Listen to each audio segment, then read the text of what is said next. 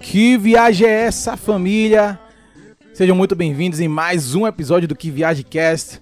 Gostaria de agradecer primeiramente a sua audiência, lembrar você de seguir a gente nas nossas redes sociais, arroba Que Viagem Cast no Instagram, arroba Que Viagem Cast no Twitter e no YouTube você também encontra a gente, né? Você precisa lá Que Viagem, espaço, cast, porque nas outras não tem espaço. No YouTube tem espaço. E aquela velha questão, né? Se você ainda não achou a gente na sua rede social favorita, calma, pô, calma. A gente vai chegar lá. Tá com pressa, pô? A gente chega, calma, tá de boa.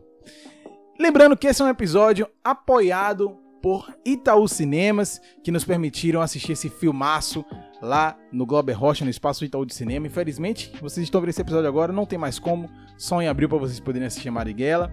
E é um episódio também apoiado por Nectar de Odin. Peça logo seu hidromel. Hum. Então estamos aqui hoje para falar sobre Marighella, que é um filme que foi o primeiro filme dirigido por Wagner Moura na sua vida. No elenco principal nós temos Seu Jorge, com o Marighella, Bela Camero, Rafael Lozano, Humberto Carrão, o maravilhoso Bruno Galhaço e vários outros atores que também participaram dessa obra de arte, né? Mas enfim, vamos começar a trocar um pouco ideias aqui do que, é que a gente achou desse filme. E aí, Magno, o que é que você achou aí de Marighella? É... Cara, o interessante foi quando o Rei Maurício saímos do cinema, né? Que a gente saiu meio que em choque, sabe? Porque a gente saiu e ficou meio que uns 5 minutos sem dizer uma palavra um pro outro. Porque a gente meio que tava absorvendo o filme, tentando digerir, né? Aquilo que a gente tinha acabado de ver. E cara, para um primeiro filme de um ator que se aventura na, na direção, Wagner Moura, você está de parabéns, meu amigo, porque foi uma obra de arte esse filme que tu produziu e tu dirigiu, viu, velho? E sem contar que é uma temática muito complicada que ele pegou para falar aí nesse filme, né? Marighella, que é no filme, inclusive, reconhecido como o inimigo número um do Brasil, o inimigo número um da, da ditadura, né?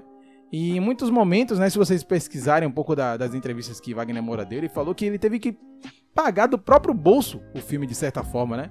Então isso é impressionante, né, que o cara realmente pegou o projeto e levou para frente, resolveu tocá-lo meio que sozinho mesmo, né? E como o Magno falou, acho que ele tá realmente de parabéns para a primeira direção dele. Claro que como ator, ele viu muitos diretores incríveis, né?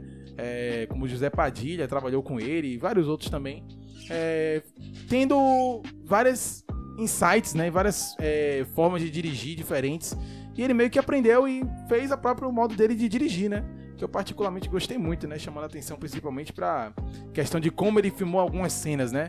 Algumas cenas com um plano bem fechado, plano sequência, que foi uma marca do filme também, que eu achei muito legal. O filme já começa com um plano sequência de assalto a trem, né? Roubo de trem é sempre legal de assistir, velho. Na verdade, é, é, é bom assistir qualquer roubo, né? Ainda mais sendo, sendo bem dirigido. E como o Maurício falou, uma das coisas que me chamou bastante atenção foi justamente a forma como, como ele dirigiu. O plano sequência não foi algo assim amador. Pra quem não sabe o que é plano sequência, o que é plano sequência? Bom, plano sequência é quando o diretor ele resolve gravar o uma cena em um take só, sabe, sem corte, sem dando dando sequência aquilo ali mesmo. Ou seja, tem um ensaio antes, né? Óbvio que tem que ter um ensaio antes dele dirigir a cena, senão vai ser uma, uma bagunça. Mas ele grava aquilo ali num take só. Ou seja, tudo que você. aquele frenesi inteiro que você tá vendo ali, ele tá gravando como se fosse realmente a vida real, sabe? Como se aquilo ali realmente tivesse. Te passa uma, uma questão assim mais de. De. Talvez uma perspectiva de. Você é um segundo realidade. personagem, realidade, entendi. Isso. Então, indo do, no decorrer do filme, uma coisa que Maurício também, também prestou atenção nisso foi nos planos fechados que eles tinham, né? Ele gostava bastante de filmar assim, a, com a câmera no rosto do, do, do ator. E isso passava assim uma coisa. É, uma proximidade né, do telespectador do filme pro te telespectador, gente se sentia um personagem, tipo, olhando cara a cara pro, pro personagem que estava lá inserido no filme. É. E isso é muito legal da gente perceber justamente por conta da situação que os personagens estavam, né? É, porque é um filme ambientado nos anos 60, né? 64, 68, 69 né? E realmente você vê que eram personagens que estavam o tempo todo em aflição, eles estavam aflitos o tempo inteiro. É um filme muito frenético, né? O tempo inteiro tá tendo situações que os personagens precisam saber como escapar, como correr dali. E esses planos fechados meio que favorecem esse tipo de cena de ser gravado, porque é, você olha bem a cara assim do personagem, vê que ele tá desesperado, que ele olha para outro personagem, né? E também, de certa forma, não tinha uma câmera parada, uma câmera fixa, né? era muito filmado com a câmera na mão mesmo do, do, do cameraman. E eu achei isso muito legal também, porque, como eu falei, né, passa uma ideia de que você é um outro personagem dentro do universo do filme. E quando você tem essa sensação, você se sente. Quando você tem essa sensação, você se sente mais próximo, né, do, do dos personagens, como o Magno bem falou. E, assim, tratando um pouco de, de roteiro, né, como eu já pincelei um pouco, é um filme que é muito frenético, né, ele não permite que você se desconecte do daquele, daqueles personagens, né? É tenso o tempo inteiro. Claro que tem os alívios e tal, mas é um filme muito. É, como é que eu posso dizer? Correria, talvez, né? É bem agitado. E eu achei isso muito legal na forma que o filme foi levado, produzido, dirigido, né? E foi bom você lembrar dessa questão do, dos alívios, porque em alguns momentos, você, como, como, como o Maurício falou, você meio que, que não respirava, tá ligado? Você tava ali naquela tensão o tempo todo. Aí tinha um, um alívio cômico, sabe? Uma coisa assim que você fazia. Graças a Deus. Você dava uma risadinha. Ou então um, um, uma gargalhada ou um, ou um sorriso de canto de boca. Sabe? Porque, cara, o filme. Não sei, não, não sei você, Maurício, mas eu me senti um pouco assim. claustrofóbico na, na questão de você. Como, como, como como a gente já falou, né? A gente meio que se sente um personagem dentro do filme. Ou seja, quando você é um personagem dentro do filme, você fica com aquela tensão, porque a qualquer momento pode você que vai ser rodado ali, o, o, o exército brasileiro vai chegar e vai falar assim, ó, leva, e pronto. Esse leva, esse leva de Bruno Galhaço pra mim é outro ícone no filme. Mas essa é a pegada minha, ainda mais que tem uma cena que, que Marighella é pego dentro do cinema. Eu falei, rapaz, daqui a pouco. daqui a pouco. daqui a pouco é a gente. Daqui a pouco os caras chegam pra levar a gente também aqui. Deixa eu até ficar atento, mas o, o filme realmente ele tem esse objetivo, né, pô? É, porque assim, quando os filmes são gravados, né, você sempre tem takes que o personagem, que a câmera tá parada, literalmente a cena acontecendo, ou a, várias câmeras paradas em vários ângulos diferentes. Mas quando o diretor resolve gravar um filme, né, com a câmera na mão, passa essa sensação de dinamismo, de correria. E não só com a câmera na mão, cara. Ele acompanha o personagem, o personagem anda, ele anda atrás, ou seja, é como se você tivesse ali. A, a, o, é, Marighella tava andando e você tava andando atrás de Marighella, tá ligado? O filme ele te passa muito essa, essa sensação, você fica muito inserido lá dentro. Exatamente, então esses são, são acertos maravilhosos da direção, em alguns sentidos. Claro que não é um filme perfeito, senão ele teria ganho 5 acarajés, né, como a gente postou lá. Eu acho que assim como ele usou bem, em alguns momentos ele usou em excesso, sabe? Eu acho que ele poderia ter, em determinados momentos, ele deixar a câmera mais paradinha, num tripé, segurando o momento, pra, porque não, às vezes era uma cena não tão frenética, era uma cena mais leve, né? Vamos dizer aquela cena que tá Cabeça e Humberto juntos ali na, na casa. Era uma cena mais leve ali, mas a câmera tava mexendo, acompanhando os personagens, né? Talvez isso tenha sido um, um exagero do filme.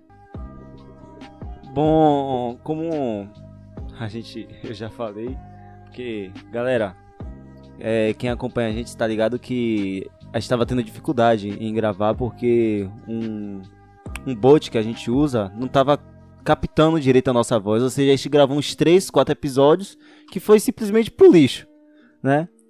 Então, em muitos momentos a gente, já, a gente vai falar assim, não, a gente já falou sobre isso porque a gente já gravou esse episódio, a gente tá tendo que gravar de novo.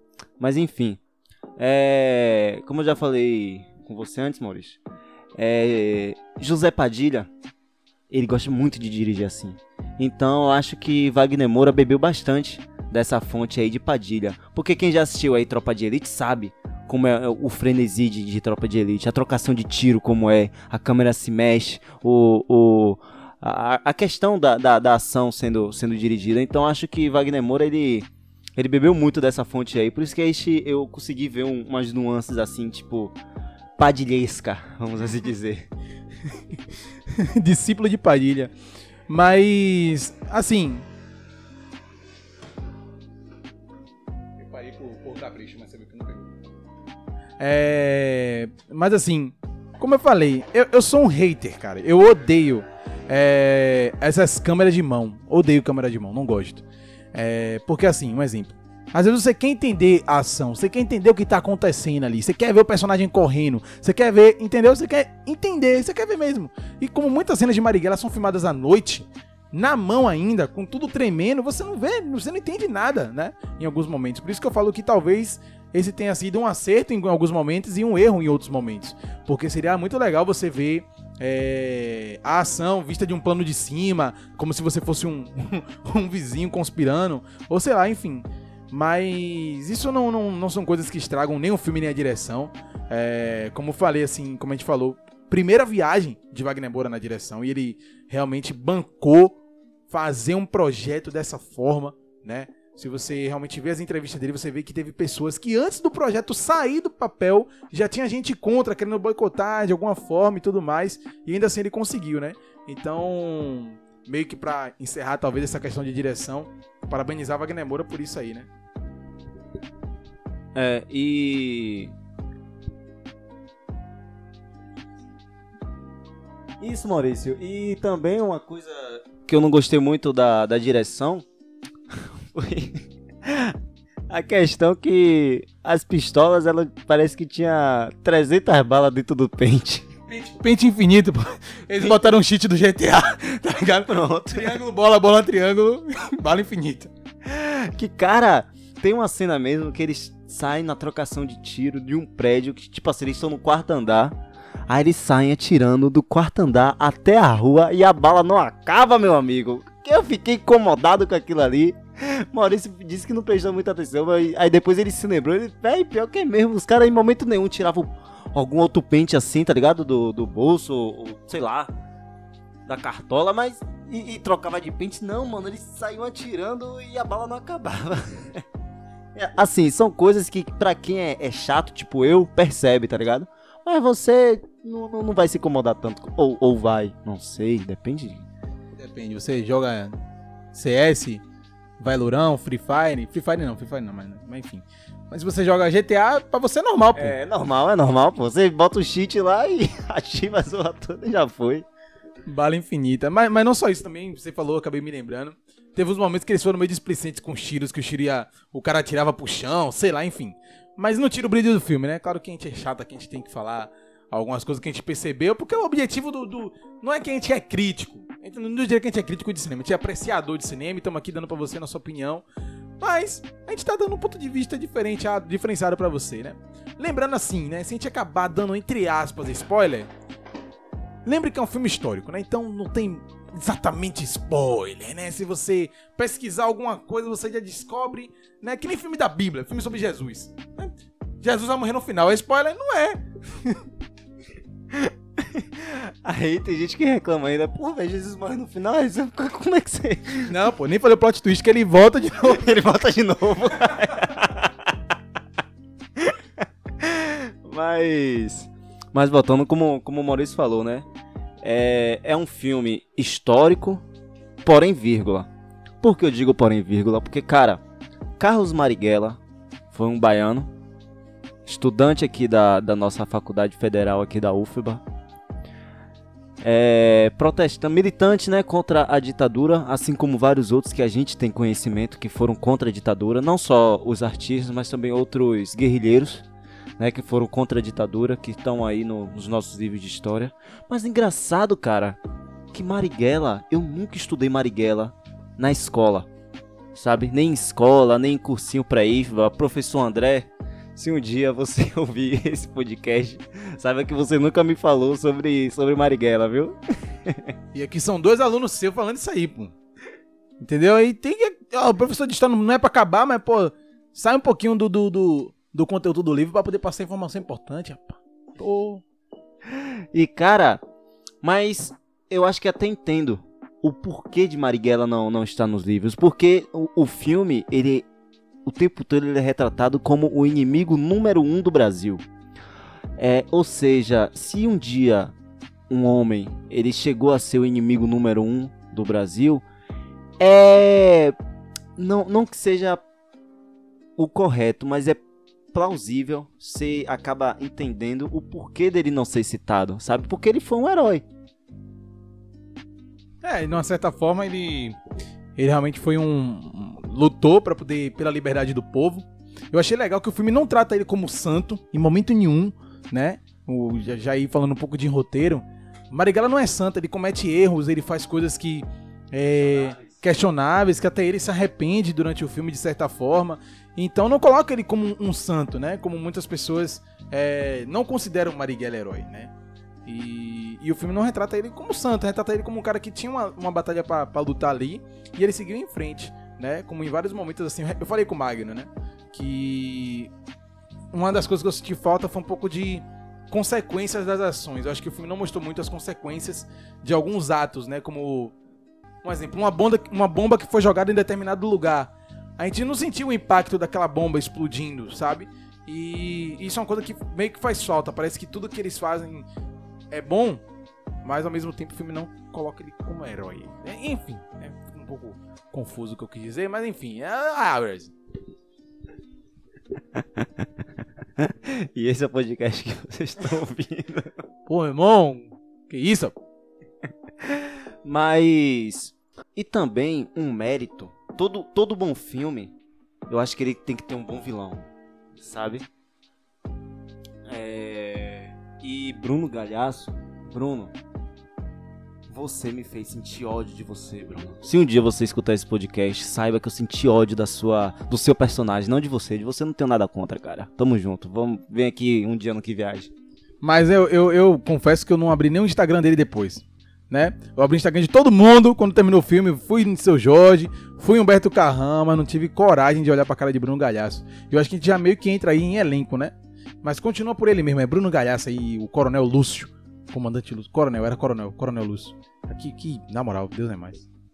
É isso, cara. A questão do, do coronelismo brasileiro à tona no, no presente no filme, né?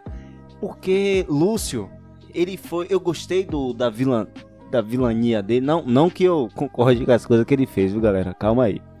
Mas eu gostei da vilania dele porque era uma vilania genuína brasileira. Porque tem um certo é, determinado ponto do filme, para quem estudou história sabe que a ditadura no Brasil ela foi bancada também pelos Estados Unidos. Os Estados Unidos via com bons olhos a, a opressão que o povo brasileiro sofria. Entendeu? Você que paga pau para os Estados Unidos, é bom você saber disso, o que eles fizeram com, com a gente. Mas voltando, só que o Coronel Lúcio, ele era um vilão genuinamente brasileiro. Tem uma parte que os Estados Unidos estão tentando ensinar aos brasileiros a como manter a ditadura ou como enfrentar, entre aspas, os vilões, que eram os rebeldes, né? Coronel Lúcio simplesmente chega e rouba a cena, meu amigo. Fala, meu amigo, você é brasileiro? Não é. Então deixa que os brasileiros resolvem as questões dele, você não se meta e cala sua boca. Entre aspas, ele falou isso. ele meio que fala assim, rapaz, como é que eu vou fazer isso que você tá falando? Se ninguém souber quem é o desgramado que tá fazendo tudo isso aí.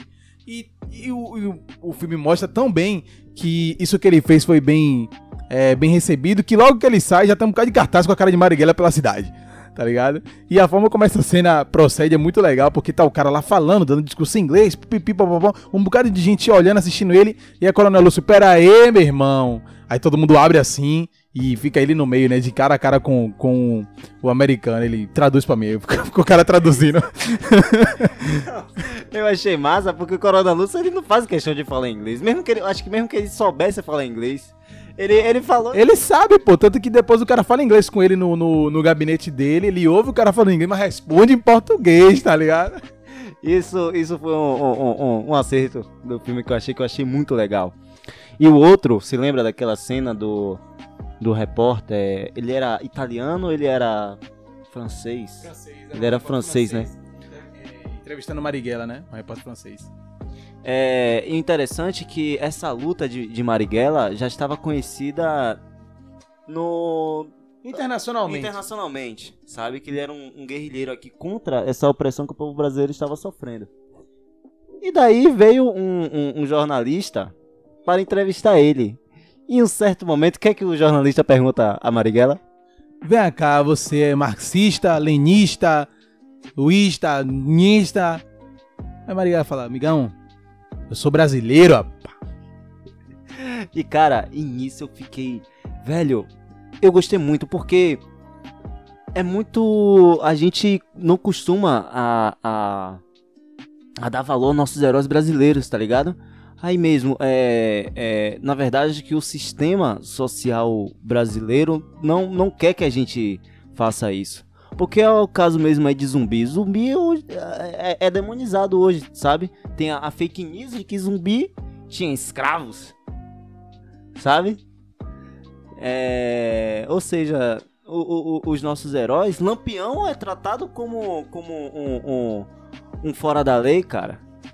Ou seja, Dentro da lei ele não era. não, não era, Mas mas ele não era vilão, não era malvadão por completo, tá ligado? Ele defendia o povo dele do jeito dele, velho. Se pra defender o povo dele, ele tinha que passar faca e branca, ele ia passar. é, tinha que matar o- alguns policiais, tinha que matar. Um salve pra Lung, inclusive, né? O novo lampião aí do cinema.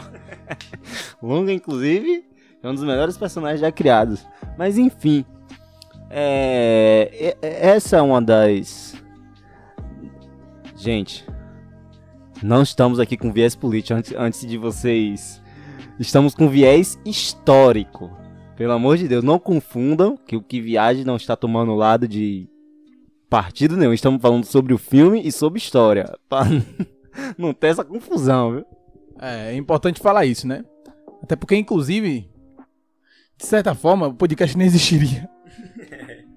Se não, não, a ditadura não tivesse acabado, né? Porque, inclusive, a cena que. As, as cenas que mostram censura contra o jornalismo são cenas muito fortes pra mim, assim, né? Que tem um determinado momento que o cara tá escrevendo uma matéria de, um, de uma parada no banco. E ele fala assim: ah, eles vieram aqui, roubaram dinheiro e deixaram mensagens políticas. Aí o Coronel Lúcio fala: Que mensagens políticas? Eu não tô vendo.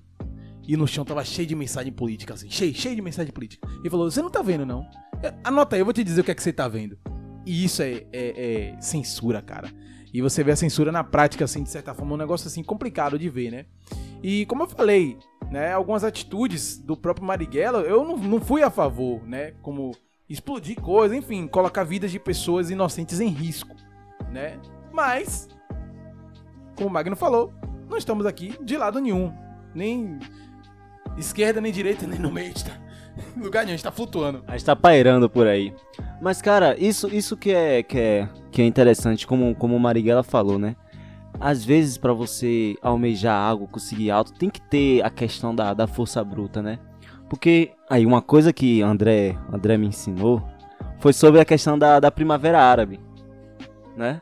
Primavera Árabe nada mais foi que uma revolução do, do, dos estudantes, né? Contra a opressão do governo lá que eles também sofriam. Não foi algo 100% pacífico, sabe? Foi algo que muitos foram presos, alguns foram mortos, muita loja apedrejada, muita coisa destruída. Mas eles conseguiram, por meio da violência, por meio de viés um pouco violentos, sim, mas conseguiram.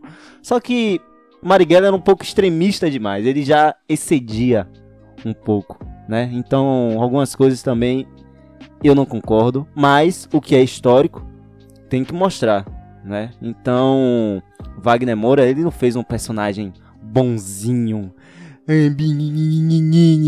Meu, meu, meu, meu Capitão América. Não era um Capitão, não, não vai esperar Marighella no Capitão América, que ele não, não, não foi. E também, não, basicamente como eu falei, né? O, o, o filme não coloca é, Marighella como santo.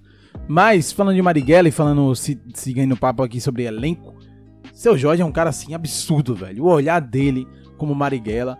Confesso, confesso que eu me sinto muito curioso, porque quem não sabe, é... Mano Brown quase foi o Marighella, né? E eu ficaria muito curioso pra ver ele interpretando esse Marighella também. Só que infelizmente não foi pra frente, mas foi seu Jorge que, como o próprio Wagner Moura falou, provavelmente a pessoa mais talentosa que, que Wagner Moura conhece, né? Se Wagner Moura falou, eu não sou ninguém para discordar. É, e eu concordo, cara, porque eu sou tiete de Seu Jorge. Vou falar isso pra onde eu for. E ele faz um, um Marighella muito sofrido, cara. Um cara que tá em conflito o tempo inteiro, né? Na verdade, de certa forma, quando o Marighella ele pode evitar evitar confronto, ele tá evitando, né? Mas quando ele vai partir, partir pro confronto, já é outras paradas, enfim. E o elenco em geral muito bom, né? Fazer uma ressalva aqui para Humberto Carrão, que também fez para mim uma das melhores cenas do filme. Uma cena muito emotiva, cheia de, de sentimento, né? Ele, o cara que faz Jorge também, todo mundo, né? O Branco, né? O elenco tava em muita harmonia, muita sintonia. E eu acho que isso é muito importante para um filme ter força. Tem que ter um elenco que segure também, né? E um diretor que dirija bem. Então, parabéns para todo mundo. É, e uma coisa, Maurício, que a gente acabou esquecendo de citar, foi que a gente já falou da, da inserção, da, da direção com, com a gente, que faz a gente se sentir dentro do filme. Mas e também tem determinados momentos em que os personagens eles quebram a quarta parede. E para quem não sabe o que é quarta parede, a quebra da quarta parede, Maurício vai explicar agora para vocês. A quebra da quarta parede é basicamente quando o personagem interage com a pessoa que está assistindo o filme, seja por meio de falas ou por meio de olhares. Telecurso que viaja. Kive cursos, Kive cursos. É, interessados se inscreverem no, no nosso site www.kiviagecast.com.br Mentira que ainda não, tem, não temos um site. vai chegar lá, a gente vai chegar. E a, a, a, quebra da quarta parede em determinados. Eu, eu gostei muito, Maurício, sabe por quê? Porque não foi algo cansativo. Foi em momentos pontuais. Muito obrigado. Foi em momentos pontuais, sabe? Porque tem filmes que. E, e, ou seriados que a quebra da quarta parede ela é, ela é usada a exaustão. Sabe? Que você, às vezes, você até espera que a pessoa vai, vai quebrar a quarta parede. No caso de The Office. The Office ele não tá quebrando, mas tá quebrando ao mesmo tempo ali com o Jim, sabe? Você entende que ele, aquele momento ali ele vai quebrar a quarta parede. Só que em, em Marighella não. Porque em determinados momentos do filme parece que seu Jorge está falando com você algumas mensagens e ele realmente está falando com você. E, ou seja, todos os, e os olhares, as intempéries assim do, do, do filme é justamente para você, para você se ligar, tipo assim. É um, um, um pouco ácido, assim, por assim dizer também, para as coisas que vem acontecendo no Brasil hoje, né? O, principalmente os olhares, eu, eu notei isso, que foi principalmente nesse, né, nessa questão, mas não, não tira o brilho e foi uma das coisas mais maravilhosas que eu achei. E uma coisa que eu acho que Marighella não, Marighella não, né? Wagner Moura não desperdiçou, né? Foi é, mensagens, né? pro Brasil atual, tanto para as pessoas quanto para pro governo, né? Porque em determinados momentos você sente assim que ele tá falando ali pro pessoal do povo dele ali, principalmente quando ele tá mandando uma mensagem na rádio e tudo mais, né? Você sente que de certa forma também ele tá mandando mensagem para quem tá aqui hoje, né? Para se tocar, sei lá, enfim.